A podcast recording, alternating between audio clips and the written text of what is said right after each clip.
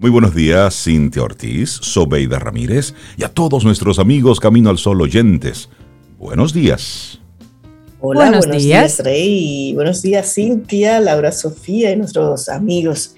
¿Cómo están ustedes? Hoy un poco como que me quiere dar gripe, pero yo no lo voy a dejar. No, no, no, no, no, y menos hoy, menos hoy que hay concierto. Miel con limón, descanso, reposo y mucha agua. Sí, sí, mañana. Y protegerte la cabecita para que no te anortes. Eso no es en el señor Sereno que le da un. Bueno, pero a estas edades, Sobe, hay que verlo todo. ¿En, cuáles? En las edades. La suya, la mía, la nuestra. en cualquier edad. Hay que cuidarse. Buen día. Muy bien, muy bien, Sobe. Buenos días. Riéndonos temprano aquí los tres. estoy bien. buenos días, Laura, y buenos días a ti, Camino al Sol Oyente. También feliz viernes, viernes, feliz viernes. Ay, 22 de octubre. Dicen por ahí que no hay día por lejano que parezca que no llegue. Y llegó el viernes. Ya llegó, ya llegó. Sí, llegó. el viernes. Eh, y ya Cintia decía, esta noche tenemos concierto, estaremos disfrutando de, Pedro Guerra, que ya está en el país desde hace ya algunos días. Y bueno, si usted, amigo o amiga, camino al sol oyente, eh, quiere ir, bueno, pues todavía creo que tiene una que otra oportunidad, pero muévase, porque esta noche estaremos cantando así con gente que nos gusta. Investiguen, a lo mejor hay boletas todavía. Recordarles que es en el Teatro Nacional esta noche. Esta noche a las 8.30. Hay una generación que, cantó mucho Pedro Guerra. Sí, una es un buen momento para rememorar todo eso. Y la actual también. Claro, la actual también. y ahí estaremos nosotros tres viendo a Pedro Guerra disfrutando de ese, ese momento. Y como dice Rey, yo iré a cantar también. Vamos a tener nuestro momentico de fans. Claro, que eso es chévere. Claro, pero claro. Sí, claro. Tú sabes que. Muy bien. Y, de eso va la vida. Usted disfrutar cada momento donde toca. Inclusive eso está muy relacionado con el tema que queremos proponerte para hoy.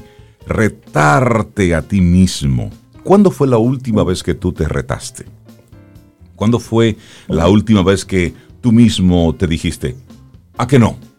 Y tú te, te respondiste, a que sí. ¿Cuándo fue la última vez que eso ocurrió? ¿O simplemente te has quedado ahí en el statu quo? Es decir, cogiendo simplemente lo que te va poniendo la vida, pagando lo que te dicen que tienes que pagar, moviéndote, cómodo, tranquilo. Y si te dicen para la derecha, vamos a la derecha. A la izquierda, vamos todos a la izquierda. ¿Cuándo fue la última vez que te retaste? Que, que te dijiste a ti mismo, ¿sabes qué? Vamos, puedo hacerlo y fuiste en pos de eso. Hoy a eso es que queremos invitarte en Camino al Sol, a que te retes a ti mismo. No en cosas grandísimas, no. Rétate en levantarte justamente en el momento en que suena la alarma. Rétate a tomar la cantidad de agua que necesitas. Rétate a cumplir con la palabra empeñada. Rétate en, en poquitas cosas. Rétate en esa llamada que nunca has hecho. Rétate en esa conversación que sigues postergando.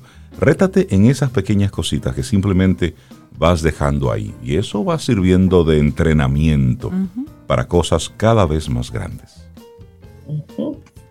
Me gustan todos esos retos. Y hoy es Día Internacional de la Tartamudez, establecida por la Asociación Internacional de Tartamudos. Es un trastorno del habla, permanente o circunstancial, que se caracteriza básicamente por repeticiones e interrupciones involuntarias en la emisión de palabras y que puede ir acompañado de diversos movimientos del rostro y de alteraciones respiratorias. A veces es por nervios, a veces es por, por trauma, bueno, tiene diferentes orígenes. Yo conocí a una gran persona, un, muy buen amigo, eh, que era locutor y que era tartamudo. En su momento de locución era o sea, brillante y de verdad una voz excepcional. extraño, ¿eh? Pero en su, de manera coloquial, conversando, pues entonces era tartamudo. Era brillante, era una persona brillante. Yo lo que siempre le decía es que tienes que pensar más despacio, se te agolpan las ideas en el cerebro. Sí, eso era lo que parecía. Como que tenía tantas cosas que decir en tan poco tiempo que él mismo se, atropellaba. Pero una vez. chocaban las palabras. Pero una vez abría el micrófono, era, era brillante. Todo eso desaparecía porque estaba enfocado en una sola idea, en una sola estructura. Correcto, sí. Pero son, son ah. diferentes los motivos del por qué una persona puede ser tartamuda. Lo importante es hoy para visibilizar esto. Y los padres que tienen algún niño, alguna niña con, con esta condición, bueno, hay ayuda. hay muchas cosas que se pueden hacer. Acércate a los diferentes especialistas, porque a veces son de los, eh, de los trastornos que la gente los va dejando ahí al tiempo y luego cuando ya se es adulto, pues como ya está tan instalado en el sistema, pues es mucho más difícil trabajarlo. Así es que esas son de las cosas que los padres deben estar pendientes. Sí, como tú dices, Rey, la tartamudez eh, se cura. Sí, no es una discapacidad, pero sí puede ser discapacitante y puede ser discapacitante porque la tartamudez desde temprana edad y sobre todo desde la infancia y de la adolescencia, pues va cargando a la persona, va permeando lo que es el autoestima y la valoración propia. Entonces, por ese lado también es bueno trabajarlo. Y mira, eh, mirando y buscando información, eh, encuentro que el 80% de la tartamudez es hereditaria. No tenía esa, ese dato. Y el 20% es de origen bioneurológico, pero todavía no se ha encontrado la causa exacta que genera este desorden en el habla de algunas personas. Pero como ustedes dicen, se controla a través de ejercicios. Sí, Hay especialistas que sí y tú sabes, eh, una de las voces más famosas de la gran pantalla, que es uh tor, tartamuda. Ahí se te está pegando a, a mí se me está pegando. tartamudo, tartamudo.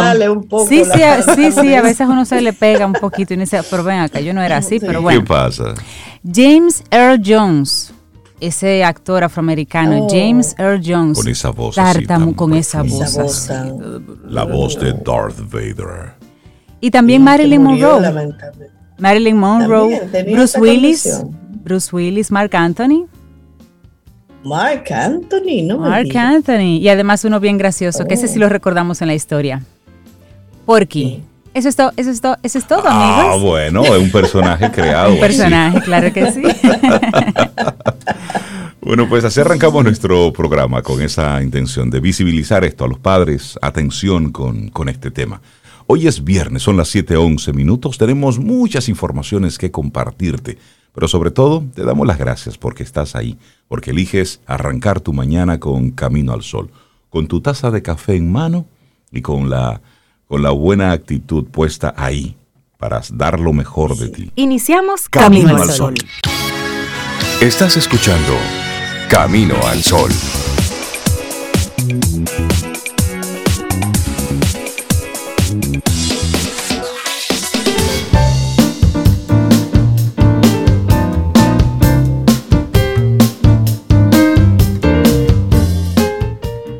No se sale adelante celebrando éxitos sino recuperando y superando fracasos. Una frase de Horizon Sweatmarden. Sí, gracias a nuestros amigos de Laboratorio Patria Rivas, te compartimos entonces nuestra reflexión para esta mañana.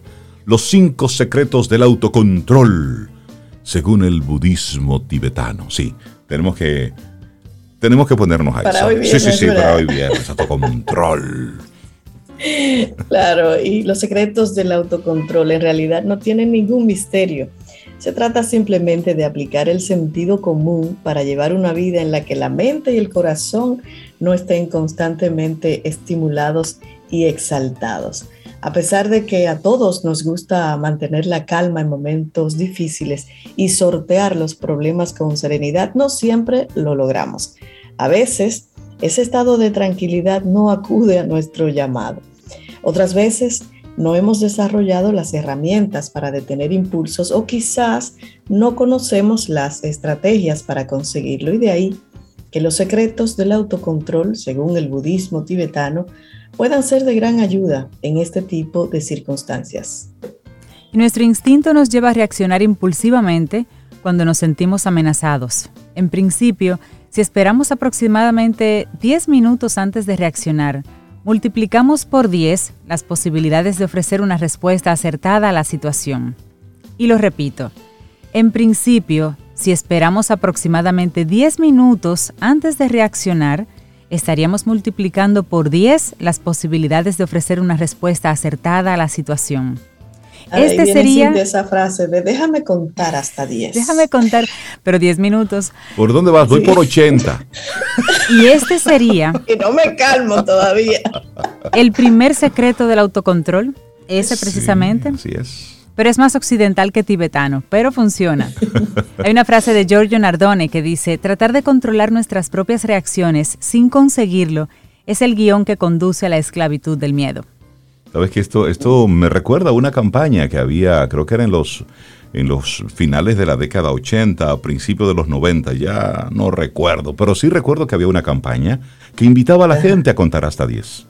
¿Ustedes la recuerdan? Sí. Yo no recuerdo. Sí. Yo, estaba en la, yo no estaba en la tú estaba, ya tú estabas aquí en Santo Domingo y estabas trabajando en una compañía telefónica. Que hacían un llamado a contar hasta 10. Sí, yo, yo recuerdo que antes de que se yo qué, cuenta hasta 10. Cuenta hasta 10, sí. Y en el anuncio contaban contigo. Uno, dos, tres. Sí. Ay, antes de responder, cuenta hasta 10. De, qué, de qué era esa Tú sabes que eh, nosotros tuvimos una época como país donde se desarrollaban muchas campañas de, conciencia social. Y bellísima. Sí, y creo que, que los medios de comunicación ahí tienen una gran oportunidad, porque esta es una época para, desde los medios de comunicación, compartir mensajes que nos lleven a, a tener una actitud diferente como ciudadanos. Y todo eso va desde la educación, desde los tonos. Eh, hay muchas cosas ahí donde hay una, una oportunidad de mejora, pero por mucho. Pero bueno, hablemos de cuáles son esos pasos. una que decía, eh, sonríe al turista. También esa era otra de esas campañas. esa época, sí, había otro de, sí, de untarle cloro al tanque para evitar el dengue. Sí, campañas, campañas. Para eso están los sitios, para conversar. Para conversar, desde el sector privado, ese era. Claro, Sigamos en reflexión. Vamos a seguir aquí. Sí, Pero número uno, vamos, vamos a meditar. No se puede vivir de una forma azarosa. Cuando digo azarosa, no es la connotación que nosotros los dominicanos tenemos para esa palabra. Es vivir al azar, vivir así, como si usted fuese una especie de veleta. No, no, no.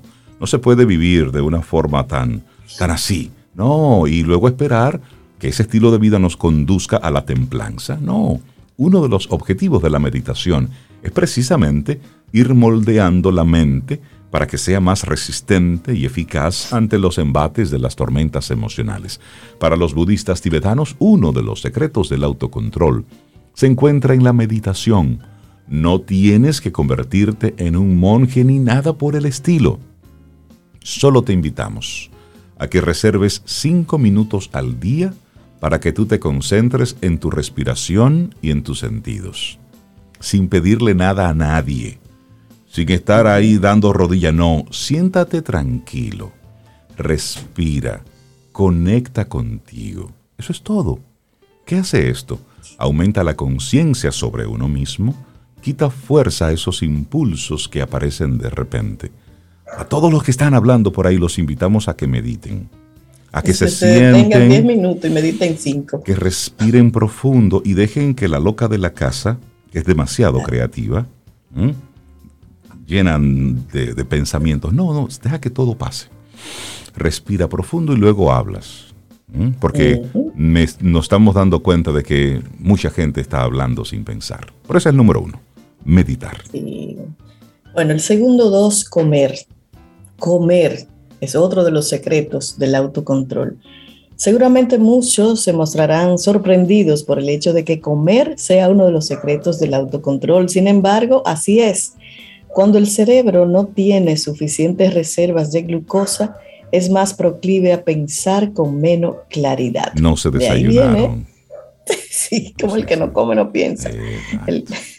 de igual modo, mantener el control es un ejercicio fuerte exige de muchas reservas de glucosa. Se ha comprobado que quienes tienen niveles de azúcar bajos en la sangre son más propensos a tener conductas compulsivas. La solución no está en comer azúcar, ¿eh? pues esta produce un mini shock glucémico que puede ser contraproducente. Lo más adecuado es comer alguna proteína como carne o frutos secos y no pasar largos tiempos sin comer. Así es que es importante comer adecuadamente ayuda al autocontrol. Otra cosa que ayuda al autocontrol, cabalgar las olas. Fluir, vamos a decir. Las emociones humanas no son estáticas, sino que están cambiando continuamente. Si fuera posible graficar su dinámica, diríamos que se comportan como las olas del mar. Comienzan a subir, llegan a una cúspide y luego van decreciendo poco a poco hasta desaparecer. Es importante ser conscientes de esto, ya que en momentos en que se apodere de nosotros una emoción muy fuerte, probablemente lo más adecuado no es reprimirla, sino dejarla que cumpla su ciclo. Lo aconsejable son 10 minutos de quietud, y ahí vienen los 10 minutos otra vez, para que esa ira, ese miedo o lo que sea tenga tiempo de integrarse, llegar a esa cúspide y luego comenzar a decrecer. Bueno, número 4, hacer ejercicio. Otro de los secretos del autocontrol es hacer ejercicio. La actividad física es positiva en todos los sentidos, ya que contribuye a mantener la buena salud del cuerpo y la mente. También nos ayuda a eliminar el estrés, favorece que experimentemos una sensación de bienestar. El ejercicio permite que se liberen un neurotransmisor que se llama GABA. El efecto de este es generar una sensación de serenidad. Por eso, no es mala idea que si te sientes muy airado, o con una emoción invasiva en tu mente, salgas a dar un paseo. Lo recomendable es hacer por lo menos unos 10 minutos diarios de ejercicio. Pero es esto. Si te sientes muy airado, pues mira, sal, sal a caminar, muévete, corre. Si te sientes muy airado, entonces corre. Corre muy duro, muy fuerte. Corre más. Exacto, corre más. Eso es otra de las cosas que, que hemos aprendido de ellos. Claro, y aquí está el quinto y el último, dormir. En el acto de dormir se encuentran muchas de las claves para tener una buena salud mental. La fatiga por sí sola genera una sensación de irritación y de intolerancia que es difícil de obviar. Una persona que no ha dormido bien es significativamente más propensa a dejarse llevar por emociones negativas sin control. Asimismo, no dormir reduce los niveles de glucosa a su más mínima expresión esa es la razón para que alguien insomne o trasnochado busque particularmente elementos azucarados. Aún así, nada, nada sustituye el efecto de un sueño profundo y reparador. Se podría decir que es la base de nuestra salud mental. Así es que dormir. Miren qué facilitos han sido todos, ¿eh? Los secretos del autocontrol son tips que no sirven de nada si no se ponen en práctica. Perder el control no es sinónimo de ser muy franco no es sinónimo de que ese es el carácter. De que los Ortiz somos así. No, nada de eso. Todo lo contrario. De que amanecí con los apellidos con los apellidos, no. No, tampoco. Casi siempre lo único que conseguimos con ello es decir o hacer tonterías de las que luego nos podemos arrepentir. Y mira qué sencillo y rápidamente te los volvemos a mencionar. Meditar, comer, fluir, que es cabalgar, cabalgar con las, las olas, hacer ejercicio y dormir. Cosas que de todas formas hacemos de alguna u otra manera. Lo quieres más fácil. lo quieres, lo queremos más fácil. Es decir, ahora, ¿qué, queremos? ¿Un avión a chorro? Así desea. No, eso lo puede pedir Elon Musk. Ah, ok, perfecto. Y, y, el de Amazon solamente. Los cinco secretos del autocontrol según el budismo tibetano, escrito por Gema Sánchez Cuevas, y lo estamos compartiendo hoy aquí, en Camino al Sol.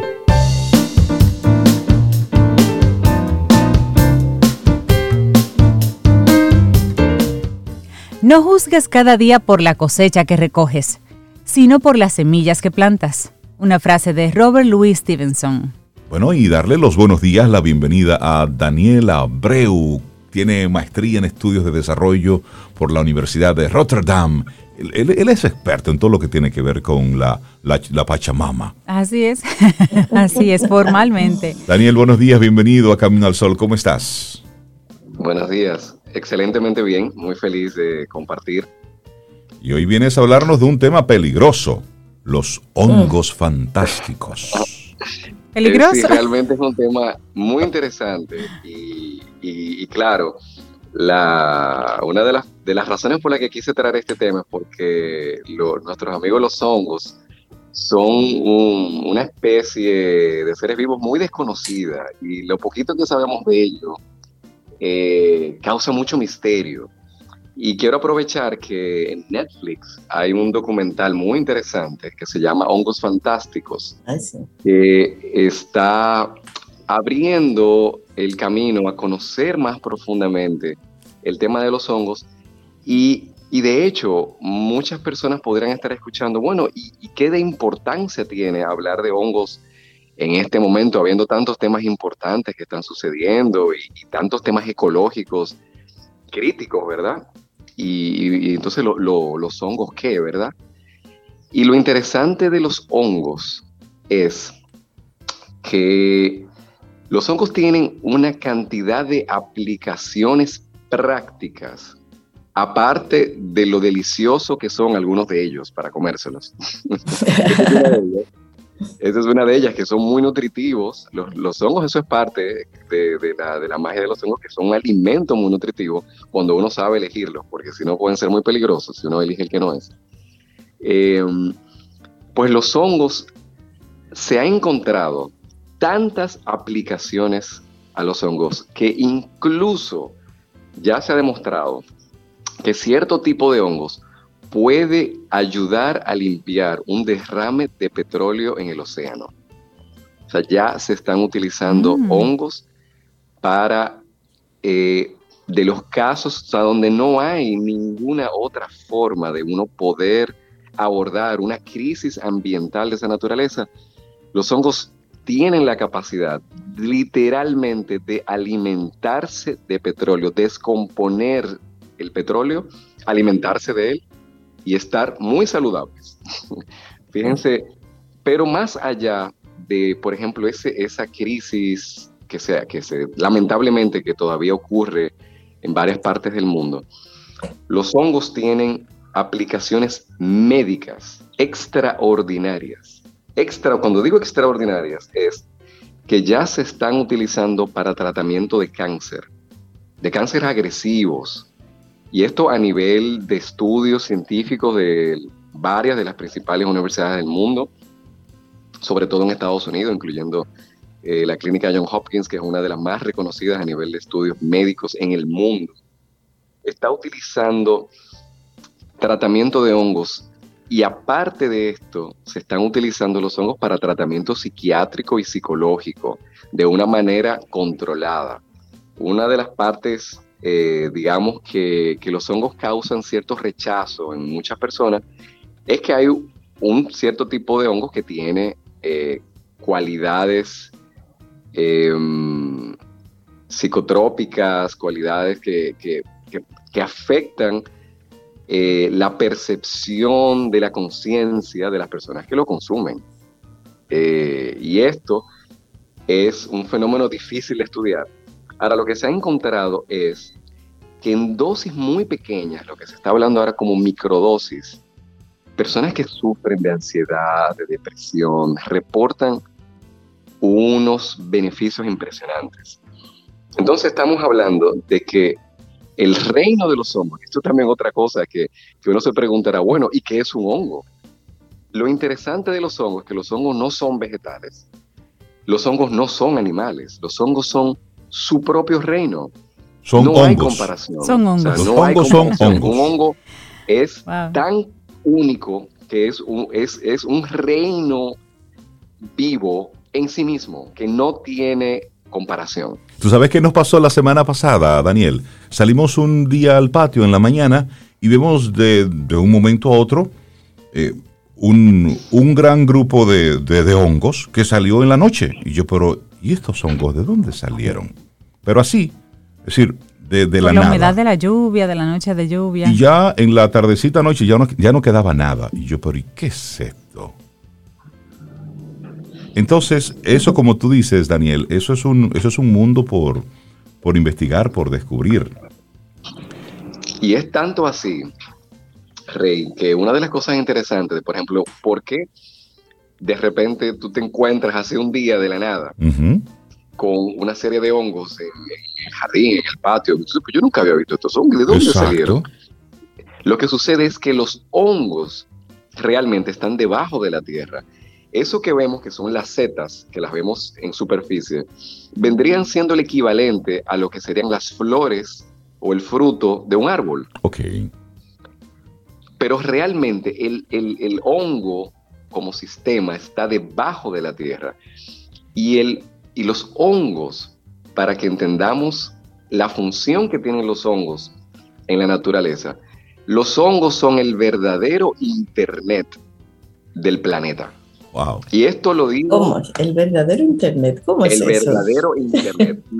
la red de hongos es más sofisticada, más compleja en cuanto a transmitir información que el mismo Internet que tenemos los humanos. De hecho, el Internet, el sistema de Internet tecnológico que nosotros tenemos, se basa en buena parte en la misma lógica como funcionan los hongos. Esto es una sorpresa porque esto es un conocimiento que, por ejemplo, cuando nosotros fuimos a la escuela hace poquito, ¿verdad? Eh, esto no era, no era un conocimiento que, que se tenía lo suficientemente sistematizado para incluírselo en las clases. Esto es algo relativamente reciente que se está... sí.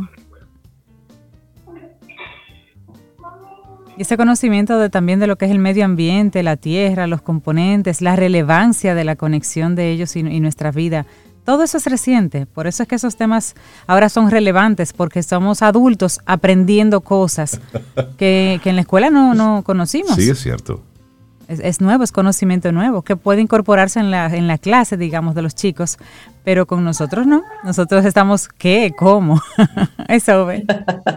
Así mismo. Es, la relevancia de, estos temas que mencionaba. Y qué bueno que él aclara esto de que la Z es lo que vemos fuera del, de la Tierra, digamos, porque en muchas ocasiones sí hemos encontrado el tema hongo y Z y no sabíamos si, si era lo mismo, si es un tipo de hongos, pero ya la Z es lo que es la parte visible la parte, la parte comestible, digamos, como algunos, algunos expertos eh, lo, llaman, los hongos o setas comestibles. Hongos fantásticos fue el tema que nos compartió hoy Daniel Abreu. Muchísimas gracias Daniel, siempre es un gusto conectar contigo con, con estos temas que nos ponen un poquitito más allá, a pensar sobre, sobre cosas que pueden de una forma u otra Óyeme, ponernos en una frecuencia totalmente diferente. Hongos fantásticos. Gracias, Daniel.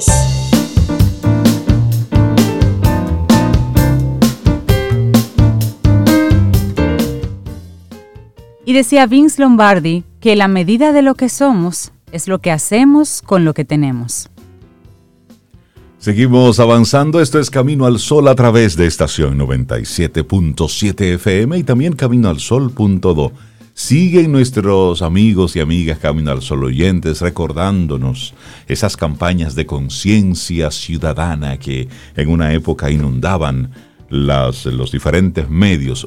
Hay uno, Sobe, estoy seguro que de esta tú te vas a acordar, que decía, esto nos lo comparte, ah, no estoy viendo el nombre, pero dice, eh, un comercial que me caló mucho en mi niñez es la de un padre que estaba muy ocupado haciendo cosas, escribiendo, calculando, y el niño parado en un rincón mirándolo, el niño le pregunta, papi, ¿qué haces? Estoy ocupado trabajando, escribiendo. ¿Qué escribes? Cosas importantes. El niño dice, ¿está mi nombre ahí? El padre se apena y hace un paro y dice, no, pero lo vamos a escribir ahora. ¿Tú te acuerdas de ese anuncio, Sobe? ¿Verdad que sí? Yo no, pero qué hermoso. Yo lo recuerdo, sí. Dicen que, que termina, que carga al niño y le da el lápiz y el anuncio termina así, los dos escribiendo. Exacto. Qué bonita imagen. Sí. Esa no la recuerdo. Pues mira, yo ese, ese comercial lo recuerdo, sí, sí. Y de eso tenemos que hacer mucho aquí, de, volver un poquitito a esa, a esa conexión, de esa paternidad responsable, eh, que en esta época se necesita mucho reforzar ese mensaje.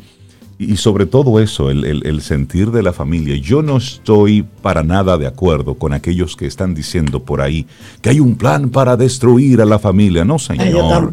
Esos planes están en su cabeza, no hay ningún plan. Si usted va ahora a cualquier pediatra, usted va a ver a muchos papás y mamás juntos. lo que no se veía antes. Más que nunca, Papá y mamá llevando juntos a los niños al, hospital, a la clínica. Muchos papás cargando a su muchacho y llevando al niño al médico. Eso antes no se veía. No, no, no, hemos avanzado. Pero hay que seguir haciendo ese refuerzo de, de lo importante que es esa convivencia ciudadana. Y, es, y es, ese eh, lo que le hace a decir esas cosas y expresarse de esa manera, es tal vez el temor de perder ciertos privilegios y perder cierto poder. Exactamente. La familia dominicana no está en peligro. Eso no es verdad. Esas son etiquetas que están poniendo. Estamos muy lejos de eso. Se ha avanzado mucho y queremos seguir avanzando. Y si fuera así, entonces ¿qué estamos haciendo? Exacto, no tiene sentido. Cerremos esto y al último y al último es más que ni apague la luz, que la deje encendida porque total. Seguimos aquí. Ahora vamos a hacer un, un, corte así musical. Vamos a cambiar. Vamos a cambiar la tónica de este viernes. Ya, ya está. No, pero hace rato que cambió. Sí, sí, sí. Vamos a cambiar el tono de este viernes. Vamos, vámonos hoy con, con otras cosas. Con Ustedes saben lo que es una variación. Por supuesto. Pero, lo, que tú estás haciendo variando el tema. Variando el tema, pero, pero hay otras variaciones que vamos a conocer en el día de hoy. Y eso es de la mano de Melissa Moya Alemar, nuestra colaboradora de, interpretación, de, todo lo que tiene que ver con la sutileza musical. aquí en nuestro programa, porque ella es músico, ella es actriz, ella es bailarina. Es productora. Es productora. y hasta se despatilla, literalmente. no sé, yo digo, pero, pero Melissa, ¿en qué tiempo tú haces todo eso? Melissa, buen día, ¿cómo estás? Lo hace bien. Hola. Hola, Melissa. Un día, un día vamos a tener un segmento sobre el manejo del tiempo. Para que nos cuentes si realmente es interesante. ¿Cómo estás?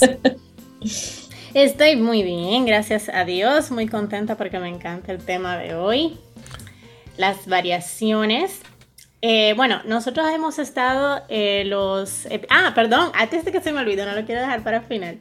Eh, quiero dar un saludo muy especial a Dolores Valiente y a Samuel Ross, quienes me estuvieron viendo en punto y coma en el Teatro Las ah, Máscaras. sí, porque ella está actuando también en punto y coma en Las Máscaras. Este fin de semana todavía hay, hay funciones. Sí, sí, todo el mes de octubre estamos teniendo funciones los sábados y domingos, sábado a las 8.30 de la noche y domingos a las 6.30 de la tarde. Buenísimo. Ok, ahora sí, vamos con las variaciones.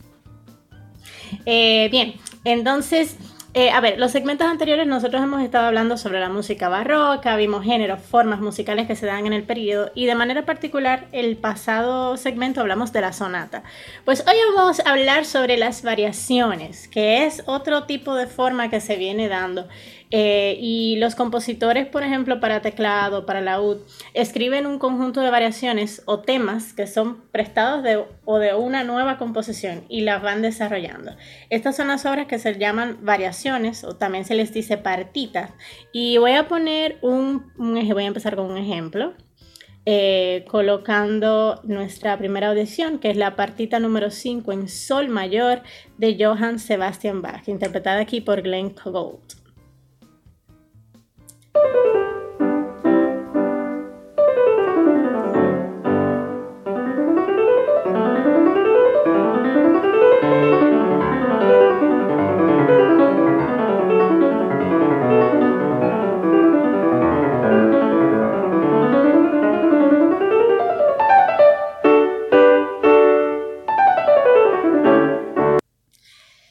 Si nos fijamos en el tema que nosotros acabamos de escuchar, hay un tema que comienza, sigue desarrollando, si es como si ese mismo tema se repitiera, pero modificando algunas cosas. A diferencia, por ejemplo, de la fuga, que lo habíamos visto eh, anteriormente también, que en el caso de la fuga, tú tienes una voz y esa misma voz se va a repetir en otra, en, o sea, esa misma melodía se va a repetir en otra voz y va a entrar otro tema. O sea, y cada vez que se repite el tema, como que entra otra voz y se, y se superponen. Pero aquí es más el mismo tema haciendo variaciones y siguiendo los mismos acordes que, se están llevando.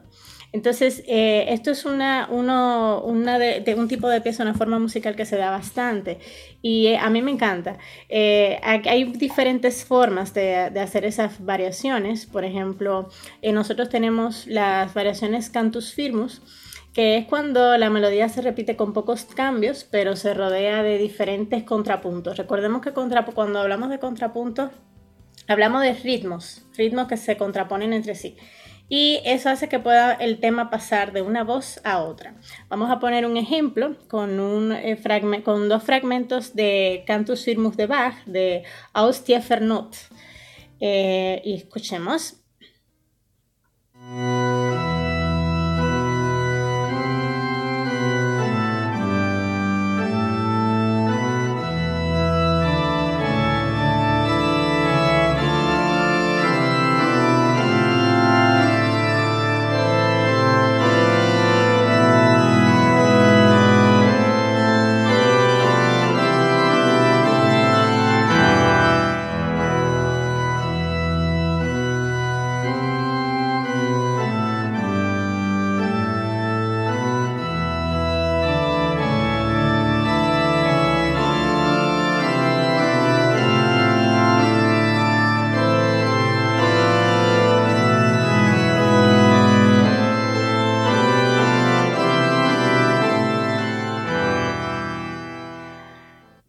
Apreciar ese, esas repeticiones, ¿verdad?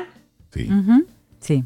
Y cómo el tema se va intercambiando de voz. Y esto es eh, para órganos, pero también nosotros los, lo vemos en canto en esta época, lo vemos en, en, otro tipo de instrumentos.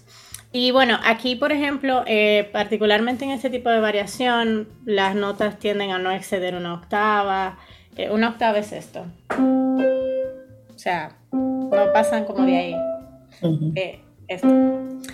y bueno, nosotros hay otra forma de, obtener variaciones. Eh, hay unas variaciones que nosotros conocemos mucho y la mayoría de las personas solamente han escuchado la versión que se ha adaptado para la canción de cuna para los niños. Y estamos hablando de Estrellita, de Mozart.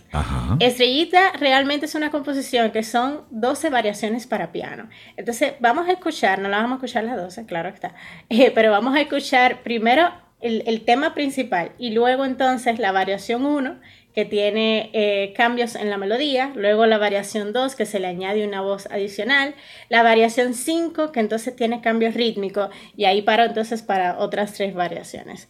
Escuchemos. Ah, perdón, sí, lo tengo. Ya.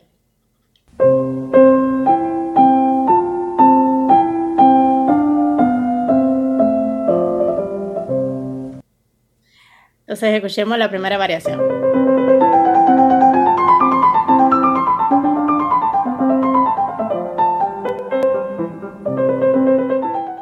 La segunda.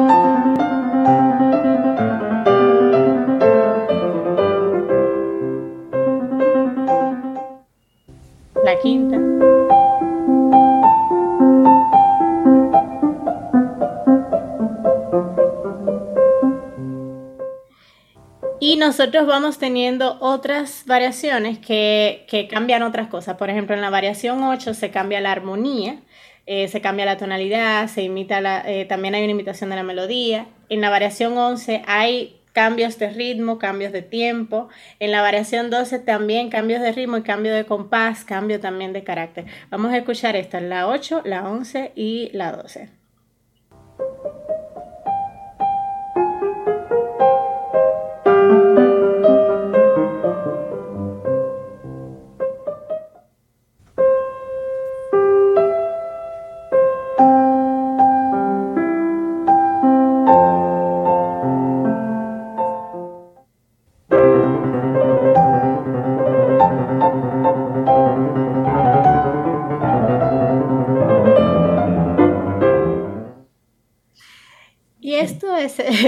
Las variaciones con, el ejemplo de Mozart. Esa, esa, última, esa última es la que yo puedo tocar. Claro, porque por supuesto ahí... Esa es la tuya. esa es la mía. Esa es, la tuya. Por Dios, esos dedos van a millón. Impresionante el virtuosismo de eso. ¿eh? Te voy a hacer una pregunta tal vez un poco tonta, Melissa. Cuéntame. ¿Cuál es el objetivo de incluir esa, tantas variaciones en una misma pieza? Bueno, ya eso va a depender del compositor, pero por ejemplo, ¿cómo te digo? La variación es una forma musical y que hay muchos eh, compositores que van a optar por ella. Yo, por ejemplo, eh, yo con uno de mis primeros cuartetos para cuerdas fue una variación, un tema con variaciones, de hecho eh, lo tengo por ahí. y dura 10 minutos y tú ves el tema desarrollándose. O sea, a veces tú tienes una idea y tú quieres escuchar esa idea de diferentes formas y ver cómo, se, comple cómo, cómo se hace más compleja y que suena agradable al oído. Entonces, es, es una forma por la que optan, así como pudieran componer otro tipo de, de géneros. Ah, como dice nuestro tema de hoy, que es retarse a sí mismo, lo que hacen esos compositores. ¿Cómo puedo esto, esta base, cómo puede sonar diferente? Y no solo eso, pienso que a nivel creativo es un buen ejercicio porque eh, uno explora diferentes formas de hacer una misma cosa. Y al final en la composición, o sea, tú tienes un motivo, en, todo lo que uno va a escuchar, ya sea sinfonía, ya sea eh, sonata, cualquier tipo de género, vamos a escuchar que hay un motivo y ese motivo se va desarrollando. Solo que, claro, en las variaciones un poco más evidente ese motivo porque está ese tema ahí presente y se repite más veces. En lo demás va cambiando mucho más, eh, más drásticos son los cambios.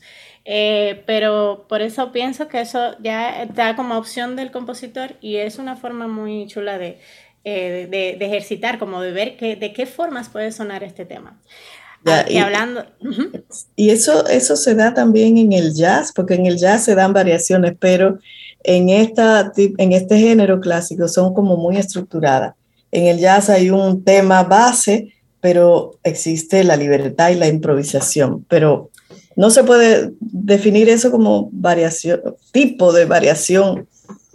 Mm, no exactamente. O sea, puedes, porque a ver, en las variaciones, las variaciones salen de temas improvisados. O sea, eh, muchas de ellas, muchos de cuando nosotros estamos haciendo eh, cualquier, uno está haciendo cualquier tema con variaciones, ahí puede haber ejercicio de improvisación, pero en el jazz eh, es diferente porque igual, o sea, es algo que pasa en el momento, igual hay un tema que se repite constantemente y el instrumentista va a ir explorando diferentes maneras de tocarlo. Ahora, también generalmente esos temas son un poco más largos. Aquí en la variación vemos una frase más definida y generalmente más corta. Em, la estructura, por ejemplo, de una variación, nosotros tenemos un tema eh, una idea musical que tiene una melodía, tiene un ritmo, tiene una armonía, tiene una textura, tiene también una instrumentación específica y entonces ese tema se repite una vez, pero variando alguno o más de esos puntos y luego vuelve y se repite modificando una vez más y así sucesivamente. Entonces, si lo toca más de una vez será igual, en el jazz será otra, otra pieza totalmente diferente. Pudiera ser. Nosotros hicimos un ejercicio eh, creando eh, el tema con variaciones Camino al Sol. Ay, ay, Nosotros tenemos a Camino al Sol en muchas opciones, muchas versiones. Ya Melissa y yo hablamos, vamos, estamos preparando toda una producción de las diferentes un CD, ¿verdad? versiones. Un CD está desactualizada, disculpa. Ay, sí, sí, ay, sí, ahí sí, sí, me salió la vida en lo análoga. Te puedo, Te puedo hasta grabar un cassette si quieres, pero Vamos, vamos a escuchar esta. Me callé. vamos a escuchar este que es cortita.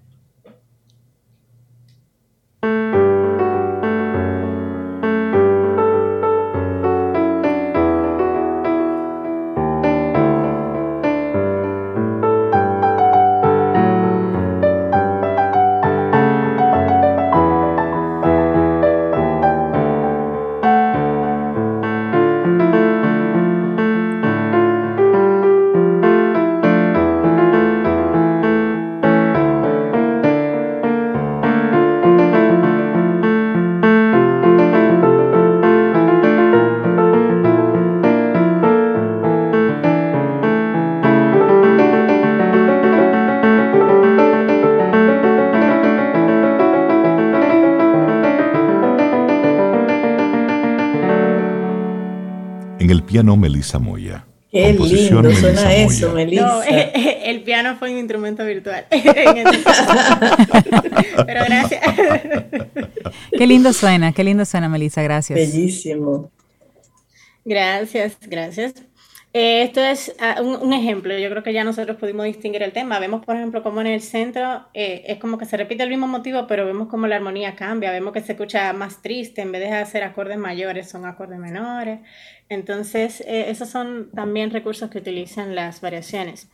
Ahí, dentro de ellas hay formas de variaciones más conocidas también por, por oyentes, que son el achacone, que es una derivación de la chacona, que era una canción de danza muy animada, importada normalmente en España, desde América Latina y posteriormente en Italia, y era popular en el siglo XVII. Entonces tiene un tiempo a tres tiempos normalmente, un tiempo moderado, eh, y tiene una variación continua de las voces que están arriba, las voces superiores, sobre el bajo ostinato. Recordemos que un bajo ostinato es un esquema de bajo que se repite constantemente, eh, mientras la melodía que está por encima cambia. Vamos a escuchar un ejemplo de esto con eh, Cefro Torna de Claudio Monteverdi, interpretado por Philip Jarosky y Nuria Rial.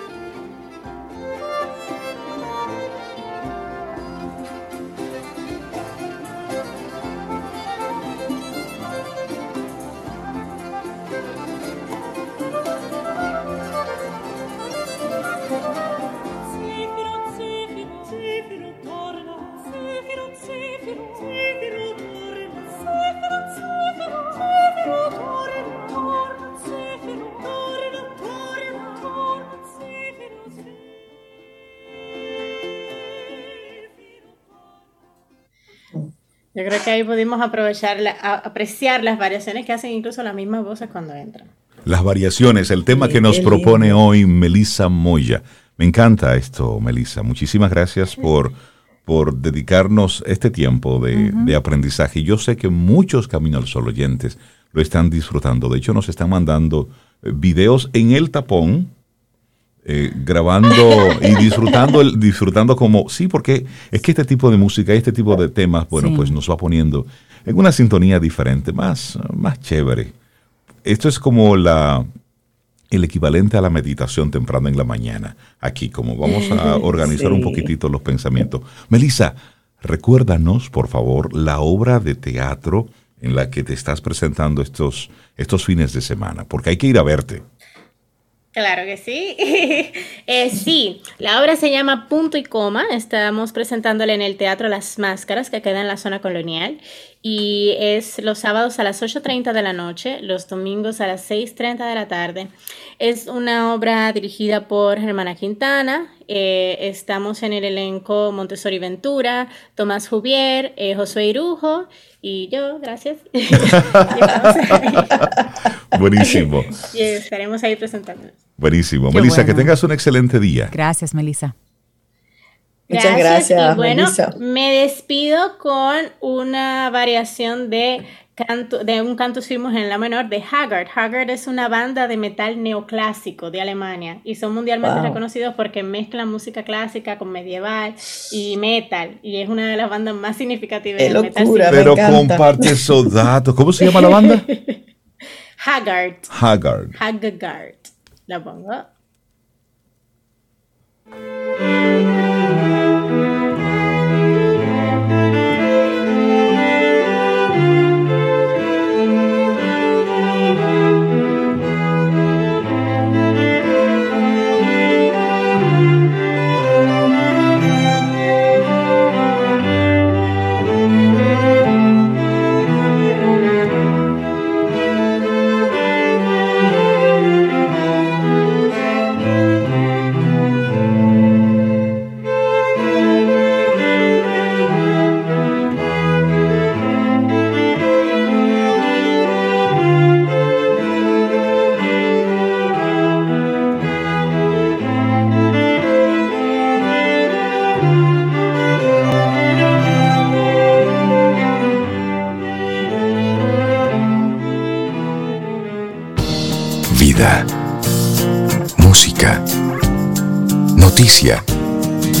entretenimiento.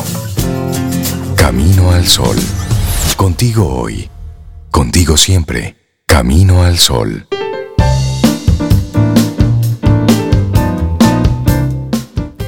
Cree en ti mismo y en todo lo que eres. Reconoce que hay algo dentro de ti que es más grande que cualquier obstáculo. Una frase de Christian Larson. Continuamos, esto es Camino al Sol. Le damos los buenos días, la bienvenida a Elena Crespo. Ella es encargada de comunicación de la Cámara de Comercio y Turismo Dominico Suiza. Elena, buenos días y bienvenida a Camino al Sol. ¿Cómo estás?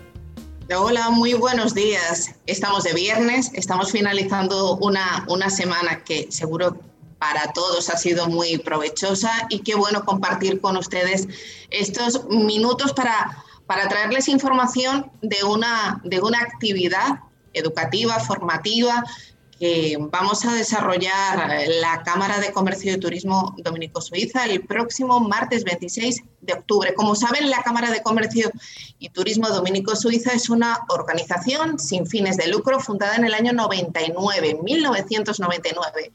Y a través de los eventos THINK busca eh, el análisis de temas de importancia para la sociedad civil y conectar innovación y excelencia con buenas prácticas tanto locales como internacionales, con este espíritu que fue gestado por su presidente, el presidente actual Gaetan Boucher. El próximo martes 26 de octubre celebramos una nueva edición de Think Logistics, que hemos titulado en esta ocasión Evolución por Innovación, donde vamos a analizar cuál va a ser el crecimiento, competitividad y sostenibilidad del sector logístico en el corto y medio plazo. Así que yo creo que, es un buen espacio para la reflexión y para el análisis. ¿A quién estamos invitando para este encuentro, Elena? Pues en este e-, evento nos queremos dirigir a, gerentes de empresas del sector, pero también a universitarios que estén interesados en estos eh, temas. Se hablará de cómo la logística es un ente catalizador y propulsor de otras industrias de la economía. Estamos hablando de su impacto en la manufactura, en el comercio o incluso en el turismo. ¿Y mm, de qué vamos a hablar? Pues de cómo la logística se ha convertido en catalizadora de la economía dominicana con soluciones innovadoras en la cadena de suministro. Por ejemplo, el horario extendido en el despacho de mercancías en los puertos, que fue promovido eh, por la Dirección General de Aduanas, o por ejemplo del nearshoring desde zonas francas, con legislaciones y acuerdos comerciales principalmente con Estados Unidos. Esto también que que ha promovido el Ministerio de Industria y Comercio y MIPIMES de República Dominicana. A propósito del tema, nosotros en esta semana hemos estado compartiendo lo que está ocurriendo con la logística y el desabastecimiento en algunos países. Y bueno, eso es un, eso es un temazo. Y lo que ustedes proponen para la próxima semana es ponerlo sobre el tapete, pero manejado desde, desde lo, el expertise. ¿Quiénes son las personas que estarán eh, conversando? ¿Quiénes serán los speakers? ¿Quiénes llevarán la voz cantante el próximo martes en este encuentro? Sí, como, como bien comentabas, esos temas se van a tratar. De hecho, los retrasos en las cargas marítimas y los precios altos de los fletes se ve, se pronostica, se vaticina que vayan a continuar en el 2022. Podrían normalizarse, según los expertos, para el próximo 2023. Pero es bueno, como tú decías, el poder contar con estas figuras relevantes, con estos especialistas en el sector, para que podamos tomar buenas decisiones, decisiones inteligentes, tanto para aquellos que trabajan dentro del sector de la logística como para aquellos también que están interesados. Como decíamos, logística se vincula a otras industrias, a otros sectores de, la economía dominicana. ¿Quiénes van a participar? Como me estabas preguntando, pues el ministro de Industria y Comercio y MIPIMES, Ito Bisonó, también el presidente de la Asociación de Operadores Logísticos, Alexander Schad. Vamos a contar con Roberto Herrera, de Inter Energy Group, con Manuel Rodríguez, del Banco Interamericano de Desarrollo, Morten Johansen, de DP World Caucedo, con Jorge Zimbello, de Mediterranean Shipping Company, con Oscar Cortés, de Panalpina, con Eric Alma, de Jaina. Vamos a contar con los mayores más importantes representantes tanto del sector público como del sector privado para poder dar luz, para poder arrojar datos fehacientes que nos indiquen realmente cuándo se va a normalizar el sector y qué bondades tiene República Dominicana para ser ese hub logístico regional. Elena, las personas interesadas, ¿cómo pueden inscribirse? Pues eh, que entren a la página web de la Cámara Dominico-Suiza, cámara dominicosuiza.org, cámara dominicosuiza.org. Allí van a encontrar toda la información del evento. Hay diferentes precios dependiendo del perfil de las diferentes eh, personas, si son estudiantes universitarios, si forman parte del sector. Y ahí, pues mm, van a, tener todos los datos necesarios para poder participar próximo martes 26 de octubre de 9 de la mañana a 12. Y bueno, hay algunas, eh, algunos accesos para nuestros amigos Camino al Sol oyentes. Entonces, la forma de hacerlo es lo siguiente. Si usted está involucrado de una forma u otra en el mundo de la logística, si eres estudiante y también estás involucrado en, estos temas, envíanos por nuestro número de teléfono de WhatsApp tu nombre y el área en la cual estás involucrado y cuál es tu interés eh, para participar en esto.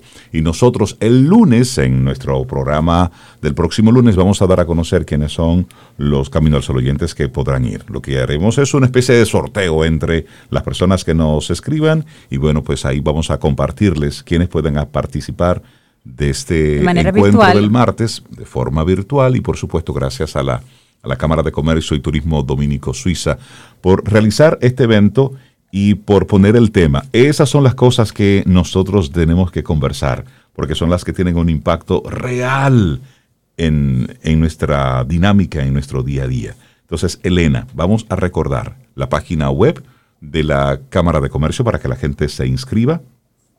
y por supuesto la forma de acceso, redes sociales y demás.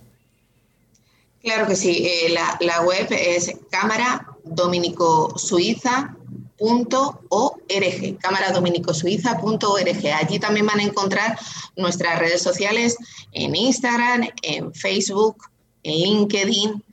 Así que agradecerles a, ustedes, a todos los radio oyentes, que, se interesen, que si tienen alguna eh, duda, pues que se pongan en contacto con nosotros y que participen en ese sorteo que hemos dejado abierto. Por supuesto.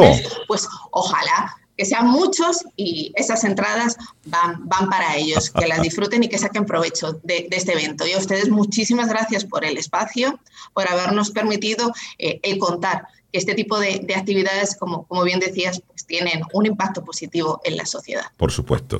Buenísimo. Elena Crespo, encargada de comunicación de la Cámara de Comercio y Turismo Dominico Suiza. Gracias por República Dominicana como hub logístico en su evento dentro del marco de Think Logistics. Muchísimas gracias, que tengas un excelente día. Y esperamos que hayas disfrutado del contenido del día de hoy. Recuerda nuestras vías para mantenernos en contacto. Hola arroba caminoalsol.do. Visita nuestra web y amplía más de nuestro contenido. Caminoalsol.do. Hasta, una, próxima, edición. Y pásala bien.